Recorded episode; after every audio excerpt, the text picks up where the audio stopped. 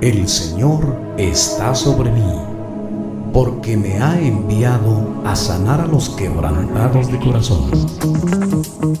Sanando el corazón, con el doctor Edwin Ibarra, trayendo respuestas divinas a problemas humanos.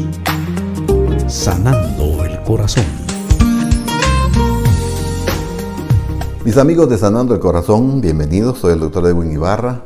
Este es el programa Sanando el Corazón, el que trae soluciones divinas a problemas humanos. Desde hace casi 20 años que estamos ininterrumpidamente en distintas emisoras y por supuesto en nuestra página www.sanandoelcorazon.com donde usted puede visitarnos y encontrar todos los temas que aquí compartimos que son totalmente gratuitos para usted. Así que lo invito para que usted lo haga, lo comparta con más personas y que podamos de alguna manera tener todos estos conceptos en su corazón. Hoy quiero hablar de un tema que le hemos llamado semillas para el corazón. ¿Qué clase de semillas usted debe ponerle a su alma, a su corazón?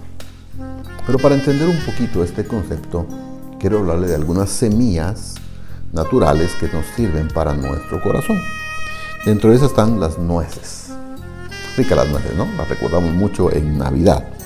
Bueno, el aporte de fibratos, que son sustancias que ayudan a prevenir el incremento de los triglicéridos, eh, ayuda mucho para la, evitar de alguna manera que se pueda producir una pancreatitis o hasta un infarto incluso. Eh, tenemos por supuesto las frutas, las frutas también son semillas, tienen semillas en su estructura que son ricas en eh, antioxidantes. Y literalmente el cuerpo nuestro se oxida, eh, solo que es una forma química de expresarlo.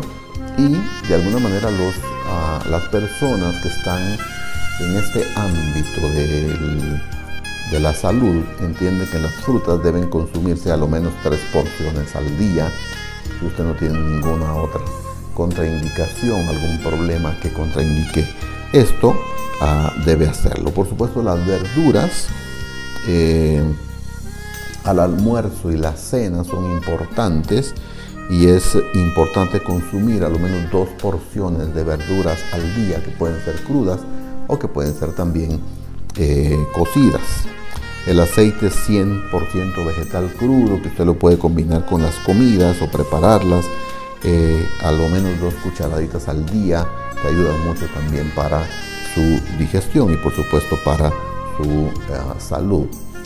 Los cereales o las semillas como la quinoa, el amaranto, la chía, la linaza, son semillas que ayudan a mantener un corazón sano, importantísimas para nuestro cuerpo. Las aceitunas y aceite de oliva, Dios mío, es un plato tremendamente rico. Alguien pregunta, ¿a quién se le ocurren las aceitunas en los tamales? A mí. o aceitunas como boquitas son tan ricas y además tan protectoras de su corazón que ayudan a incrementar los niveles de HDL, que es el colesterol bueno, que nos ayuda a prevenir eh, de alguna manera eh, los infartos. Ahora, yo quiero hablarle de semillas fructíferas y entender esto para nuestra alma y nuestro corazón. Un día una mujer soñó que estaba en una tienda. Ella estaba soñando y que Dios era el que atendía esa tienda. Y el propósito de esa tienda dice, usted puede pedir lo que quiera que le será concedido. Y entonces la mujer pregunta, ¿es en serio? Sí, dice Dios, tú puedes pedir lo que tú quieras. Y dice, bueno, entonces quiero amor, quiero felicidad, quiero... Y empezó a pedir un montón de cosas. Y, Dios le dijo, creo que no has entendido bien el concepto. Lo que aquí te damos son semillas. No damos frutos. Los frutos los vas a producir tú con las semillas que le pones. Usted debe recordar que para una semilla ser sembrada hay que romper primero la tierra, abrir un surco y después pelmazar un poquito esos terrones grandes que han quedado para que la semilla pueda entrar en el orificio y ser sembrada. Y después hay que, por supuesto, eh, echarle agua, echarle abono y solo entonces, con mucha paciencia, empieza a producir frutos. Lo quiero dejar con usted el día de hoy son semillas en su corazón para que de alguna manera esas semillas puedan contaminar, entre comillas, o dar fruto delante de todas las personas. ¿Y qué clase de semillas podríamos nosotros usar para nuestra vida? La primera se llama amor. El amor es una semilla que de alguna manera debe ser cultivada. Y creo que el mejor ejemplo, nuestro mayor ejemplo fue el Padre que envió a su Hijo. De hecho, usted puede leer en Juan 3:16 porque de tal manera amó Dios al mundo que dio a su Hijo para que todo aquel que en Él crea no se pierda, sino que tenga vida eterna. Jesús habló en una ocasión y Él dijo, hay dos grandes mandamientos. Uno, amarás al Señor tu Dios por sobre todas las cosas. Y el segundo dice semejante, amarás a tu prójimo como a ti mismo. De tal manera que cuando hablamos de amor tenemos que hablar de acciones que nosotros debemos tomar en consideración para poder amar a las demás personas. Cuando la persona recibe el amor de Dios, definitivamente es un cambio trascendental que sucede en la vida de las personas que pueden suscitarse, que pueden de alguna manera tener la consideración. Dice Juan 13, 34 y 35, les doy un mandamiento nuevo, ámense unos a otros. Ustedes deben amarse de la misma manera que yo los amo. Si se aman de verdad, entonces todos sabrán que ustedes son mis seguidores. Si algo ha dividido a el mundo ha sido la religión. No el evangelio, la religión. Cuando hablo de religión, no quiero referirme a ninguna en particular, me refiero a los métodos que el hombre sigue para buscar a Dios. Que el evangelio, las buenas nuevas son Dios trayendo a Jesús para encontrarse con el hombre. Que el hombre pueda encontrarse con Jesús. Pero las religiones han puesto tantas cosas tantas cargas que Jesús les dijo un día a los fariseos que ni ustedes mismos han podido cargar ni siquiera con un dedo de su mano. Han puesto cargas tan pesadas en los demás que ustedes no están, cargas que ustedes no están dispuestos a llevar. ¿Y qué es lo que pasa aquí? Lo que pasa aquí es que hemos llenado nuestro corazón de tantas semillas de odio que han fructificado y a veces generación tras generación. Aquí tenemos un cercanamente a la ciudad donde yo vivo, hay pleitos entre dos municipios que están peleando supuestamente una demarcación territorial. Y hay ya centenares de muertos a causa de ese tipo de situaciones. ¿Qué es lo que pasa entonces aquí? El amor no ha sido sembrado como semilla, sino que el odio ha sido sembrado generación tras generación. Nunca podremos nosotros terminar un ciclo de odio, como nunca se puede terminar un ciclo de amor que se alimenta con agua y que usted lo riega y que le echa abono a una relación de amistad. Esto es lo que nosotros debemos de considerar en el momento que tengamos ese tipo de semillas. El amor se manifiesta a través de las acciones. El amor es una semilla poderosa, tanta que Jesús dijo que todo puede desaparecer, pero el amor va a perdurar para siempre porque es el reflejo de lo que Dios es. Dios no imparte amor, Dios es amor. Por supuesto imparte amor. Pero Jesús dice, ¿y saben qué? Ustedes deben amarse como yo los amo a ustedes, porque cuando ustedes se amen entre ustedes, entenderemos que, o la gente entenderá que ustedes son mis seguidores. ¿Se da cuenta? De alguna manera nosotros no podemos cambiar la estructura de este tipo de situaciones. No podemos cambiar la forma como manejamos las situaciones de otras personas, pero sí cómo manejamos lo nuestro. Y amar es una decisión. Siempre semillas de amor en su cónyuge. Ese cónyuge con que usted hoy está joven, créame que va a llegar a viejo y va a necesitar de la compañía, del apoyo, del amor de esa otra persona para poder llegar a situaciones. El amor entonces se manifiesta en acción. Ahora, quiero hablarles de otra semilla que es demasiado importante, que es la semilla de la palabra. Es una semilla, obviamente, que, perdura para toda la vida terrenal, pero también que perdura para toda la eternidad. Mateo 13, 18 al 23 dice, ahora pongan atención y les diré lo que significa el ejemplo del campesino. Hay algunos que escuchan el mensaje del reino de Dios, pero como no lo entienden, el diablo viene y hace que lo olviden. Estos son como las semillas que cayeron junto al camino. La primera clase de tierra y semilla. Las semillas que cayeron entre piedras representan los que oyen el mensaje del reino de Dios y lo aceptan rápidamente y con gran alegría, pero como no lo entienden muy bien el mensaje, su alegría dura muy poco. Cuando tienen problemas o los maltratan por ser obedientes a Dios, enseguida se olvidan del mensaje. Luego están las semillas que cayeron entre los espinos. Estas semillas representan a los que oyen el mensaje, pero no dejan que el mensaje cambie sus vidas. Solo piensan en lo que necesitan y en cómo hacerse ricos.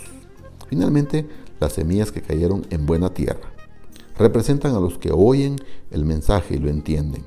Estos sí cambian sus vidas y hacen lo bueno.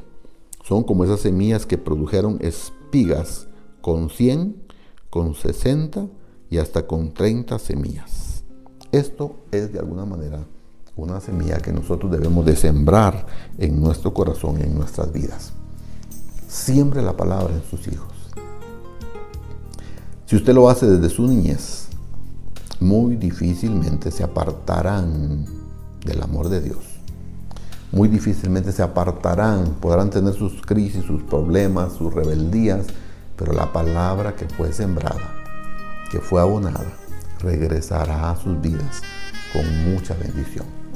Esa clase de semillas es la que necesitamos sembrar todo el tiempo en nuestras vidas y en las vidas de nuestros coterráneos, de nuestros colaboradores, de nuestros hijos, de nuestra familia y de todo nuestro entorno. Siembre usted la semilla de la palabra de Dios y créame que ese pueblo, esa nación puede ser transformada cuando no la llenamos de mucha liturgia, sino la llenamos de palabras, la llenamos de cosas que pueden ser transformadoras, entonces entendemos que podemos cambiar el mundo uno a uno, uno a uno, como debe de ser. Yo quiero invitarle para que comparta con nosotros el siguiente segmento. Quédese, por favor. Cardioclínica, una clínica para su corazón y ofrece servicios especializados para su corazón, con la tecnología más avanzada en diagnóstico. Nuestros servicios incluyen electrocardiograma, ecocardiograma, pruebas de esfuerzo Holter de 24 horas. También ofrecemos servicio de farmacia y laboratorio clínico computarizado. Cardioclínica. Es dirigida por el doctor Edwin Ibarra, especializado en la Ciudad de México. Visítenos en 13 Avenida 738 Zona 3 Quetzaltenango. Teléfono 7763-6601 y www.sanandoelcorazon.com. Cardioclínica. En tu presencia yo quiero estar bajo tus alas. Yo quiero habitar donde hay descanso, donde hay sanidad,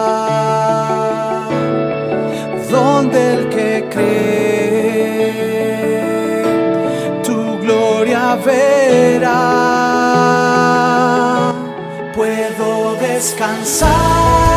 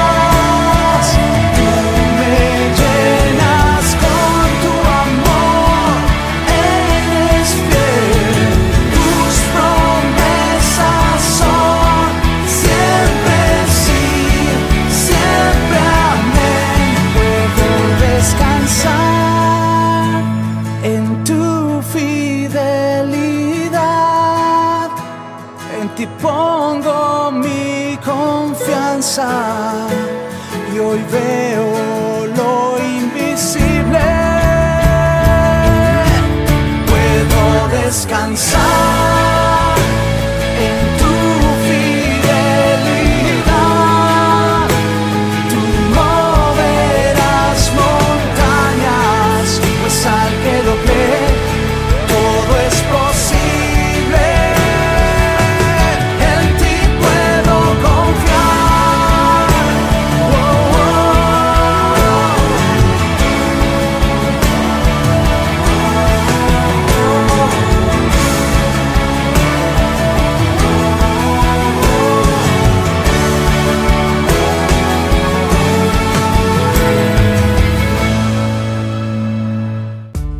consejería y oración directa, llame al teléfono 7763 6601. Búsquenos en Facebook como Sanando el Corazón. Síganos en Twitter, arroba Sanar Corazón, o escríbanos a sanandoelcorazón arroba hotmail.com.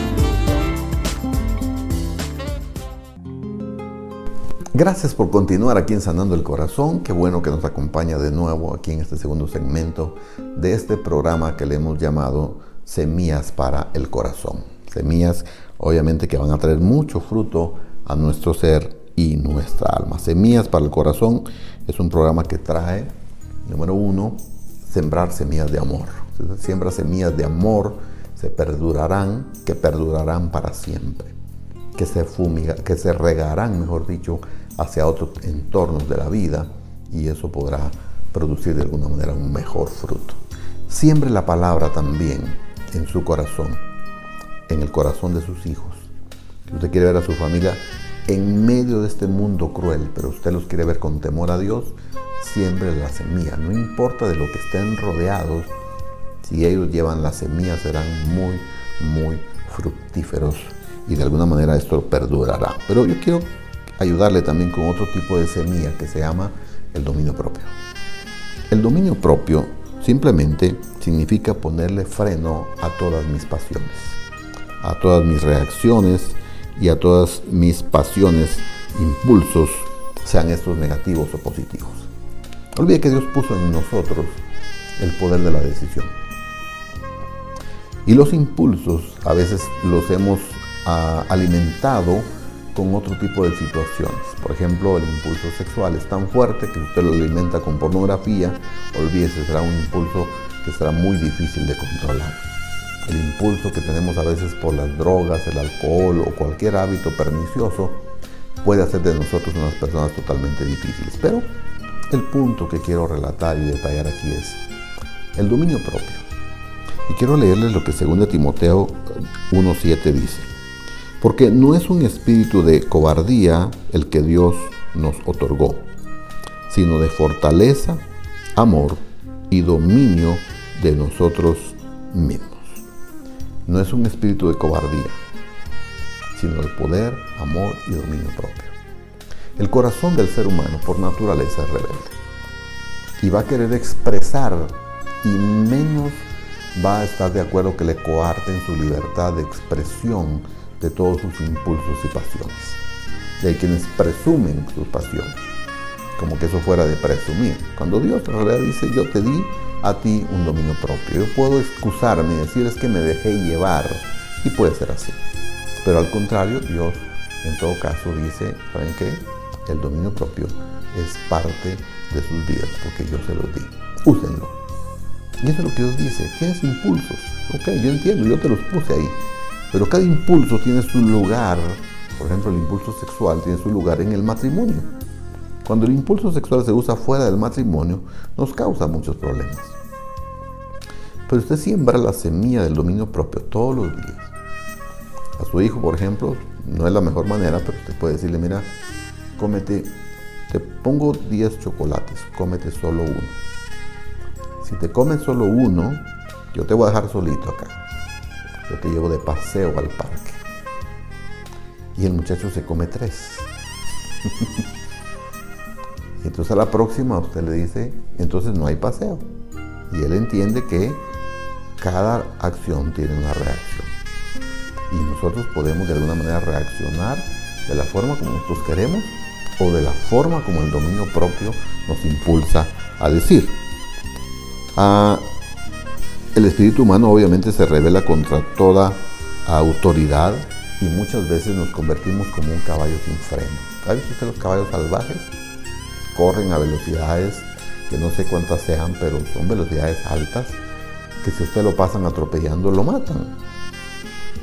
Los cascos son tan terribles y la fuerza que llevan el animal salvaje es terrible, tiene enorme fuerza, pero que la usa para huir cuando se ve copado. Pero el caballo que es dominado, domado, mejor dicho, por su domador, que lo utiliza para las ferias, lo acostumbra a los cohetes, lo acostumbra a los perros, a los autos, a las calles, y el caballo está tranquilo. Es más, obedece las órdenes de su eh, domador. Y eso es lo que de alguna manera Dios quiere para nosotros, que seamos capaces de dominar esas cosas que Él nos ha puesto a través del dominio propio. Proverbios 16:32 dice, más vale ser paciente que valiente. Más vale vencerse uno mismo que conquistar ciudades. Me encanta esto. Más vale ser paciente que valiente. Yo puedo presumir de mi valentía, pero al final de cuentas no, uh, yo debo presumir de mi paciencia, porque es mejor ser paciente que valiente.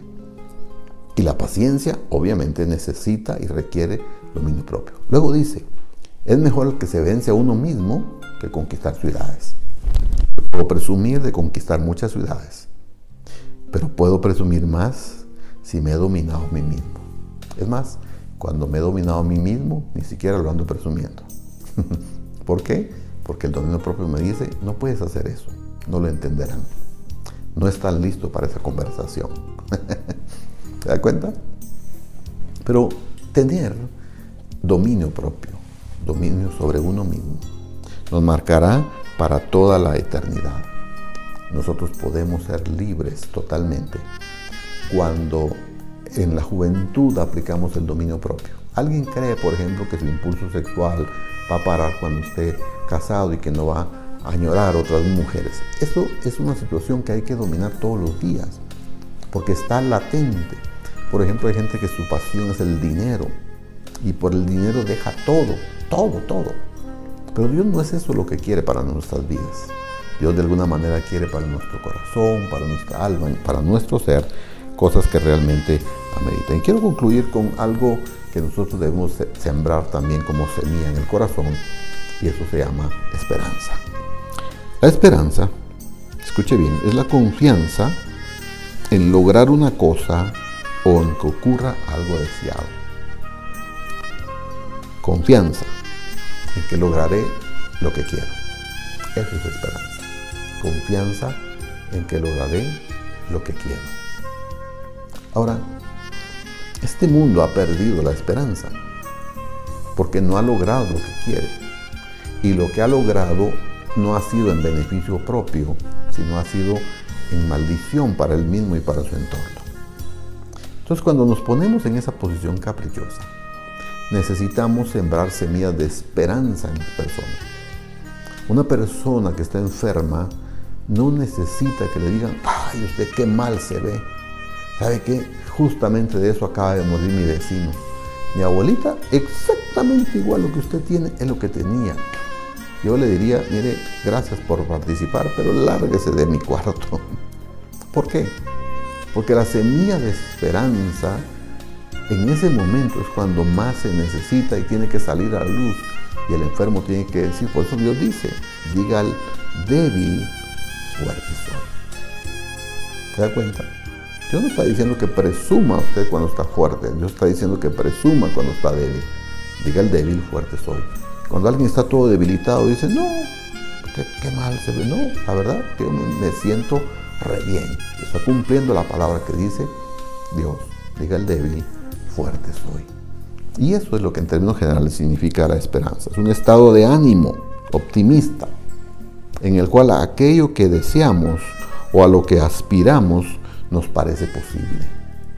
¿Se da cuenta? El chico que le encanta a una chica tiene esperanza. Y un día la chica medio le sonríe y él dice, mi esperanza hoy fue aumentada. Y esa esperanza lo sostiene. Nada más que no espere mucho para hablar porque alguien más puede intervenir. Una persona esperanzada cree siempre que hay soluciones. No es la persona negativa que dice, ay, aquí estamos perdidos. Esa persona se focaliza en encontrar oportunidades cuando ve que las cosas aparentemente se están perdiendo y aparentemente están cambiando de situación. Pero ellos dicen, ellos dicen no, debe de haber una salida. Pero ¿dónde está? No la he descubierto. Tenga esperanza, que la vamos a descubrir. Una persona que está remando y de pronto tiene un naufragio, pierde la esperanza cuando empieza a ver que todo parece igual, las olas tan altas, y no sabe qué rumbo tomar y la brújula se le cayó al mar. Y de pronto él dice, voy a hacer algo, voy a levantar bandera, alguien me tiene que ver, porque no ha perdido la esperanza. Él cree que es posible lograrlo. Sin embargo, en la esperanza hay un par de cosas que quiero mencionar. Plantéese objetivos realistas. No se vaya a la luna. Sea realista en lo que tiene, en lo que puede lograr, con sus recursos, con sus talentos y con la ayuda de Dios. Tome el control también de lo que se pueda tomar control. Ah, Tome control de su propia vida. Haga del dominio propio una semilla. Haga de la esperanza una semilla. Y por supuesto, busque apoyo. Mantener o fomentar la esperanza en soledad es muy difícil. Es muy difícil fomentar la esperanza cuando estamos solos, cuando no nos conectamos con las personas. Es decir, hay que saber escoger las personas que nos buscan para que nos den esperanza. Yo le quiero dar esperanza en Cristo Jesús y quiero leerle algunos pasajes. Por eso es que tu mejor apoyo para esperar es Jesús. Mire que dice Job 11, 18 y 19. Tendrás confianza porque hay esperanza. Mirarás alrededor y dormirás seguro. Te acostarás y no habrá quien te espante y muchos suplicarán tu favor. Dormirás tranquilo y muchos suplicarán ante tu presencia el favor. Y por último, el Salmo 62.5 dice, Solo en Dios haya descanso mi alma, de Él viene mi esperanza. Es una enorme semilla que yo quiero dejar en tu corazón el día de hoy. Solo de Él viene mi esperanza. ¿Has perdido toda esperanza? No la has perdido toda, porque de Él viene tu esperanza. Esperar algo o tener esperanza es esperar que algo que lo que deseamos se va a lograr. Y eso es tan poderoso en nuestras vidas que lo vamos a lograr en el nombre de Jesús. No importa la situación que estés pasando el día de hoy, lo vas a lograr. Y si no lo logras en esta vida, tienes una patria celestial. Pero hoy, te estoy hablando para el día de hoy, Dios tiene todavía muchas cosas para tu vida. Y sé que me estás viendo y escuchando el día de hoy con esperanza que te dé un mensaje nuevo. No, te doy el antiguo. En Dios o de Dios viene mi esperanza. Déjame orar por ti, porque estas semillas del corazón, el amor, el dominio propio, la palabra y por supuesto la esperanza deben ser parte de nuestras vidas. Oramos en el nombre de Jesús, Señor. Acudimos a ti, porque eres nuestra única esperanza para lograr los cometidos, los objetivos que hemos propuesto. Nuestra única razón, la única razón de nuestra adoración está en Cristo Jesús. Y hoy, Señor, quiero agradecerte enormemente todas las cosas que hoy has puesto en nuestras vidas y que seremos y mantendremos nuestra esperanza hasta el fin en el nombre de Jesús. Gracias, Señor. Amén. Gracias. Yo mantengo la esperanza que usted estará con nosotros la próxima semana. ¿Le parece? Visiten nuestra página, por favor. Visiten nuestro canal de YouTube también de Sanando el Corazón con el doctor Edwin Ibarra. Encontrarán muchos temas, más de 80 temas, conferencias que hemos dado como esta, que usted puede ser beneficiado. ¿Le parece? Nos vemos hasta la próxima. Dios le bendiga. El Espíritu de Jehová sanando el corazón, trayendo respuestas divinas a problemas humanos. Estuvo con ustedes el doctor Edwin Ibarra. trayendo respuestas divinas a problemas humanos. Sanando el corazón, un espacio dedicado a usted.